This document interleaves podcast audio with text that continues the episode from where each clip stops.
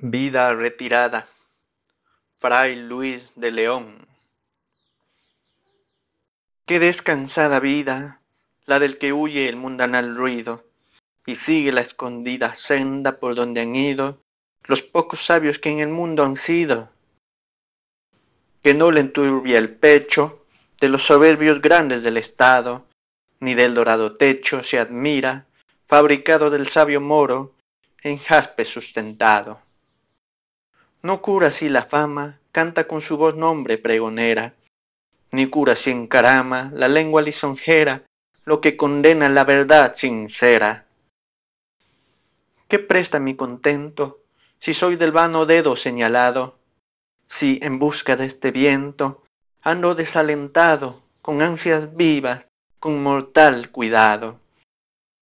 Oh monte, oh fuente, oh río, Oh secreto seguro, deleitoso, roto casi el navío, a vuestro almo reposo, huyo de aqueste mar tempestuoso.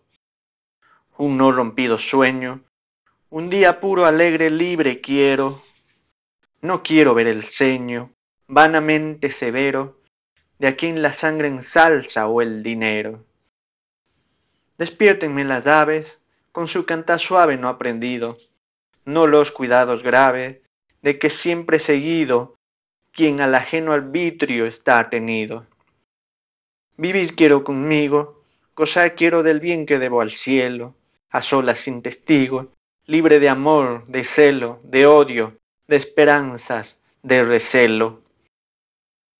Del monte en la ladera, por mi mano plantado tengo un huerto, que con la primavera, de bella flor cubierto, ya muestra en esperanza el fruto cierto y como codiciosa por ver y acrecentar su hermosura, desde la cumbre airosa, una fontana pura, hasta llegar corriendo se apresura.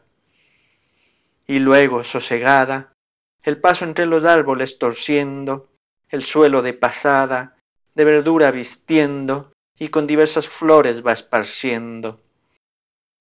El aire el huertorea y ofrece mil olores al sentido, los árboles menea con un manso ruido que del oro y del cetro pone olvido.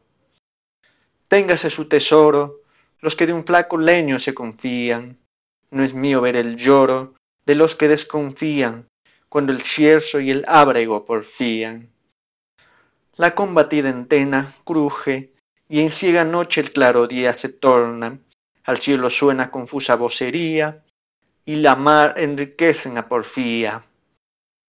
A mí una pobrecilla mesa, de amable paz bien abastada, me baste y la vajilla de fino oro labrada, sea de quien la mano teme airada.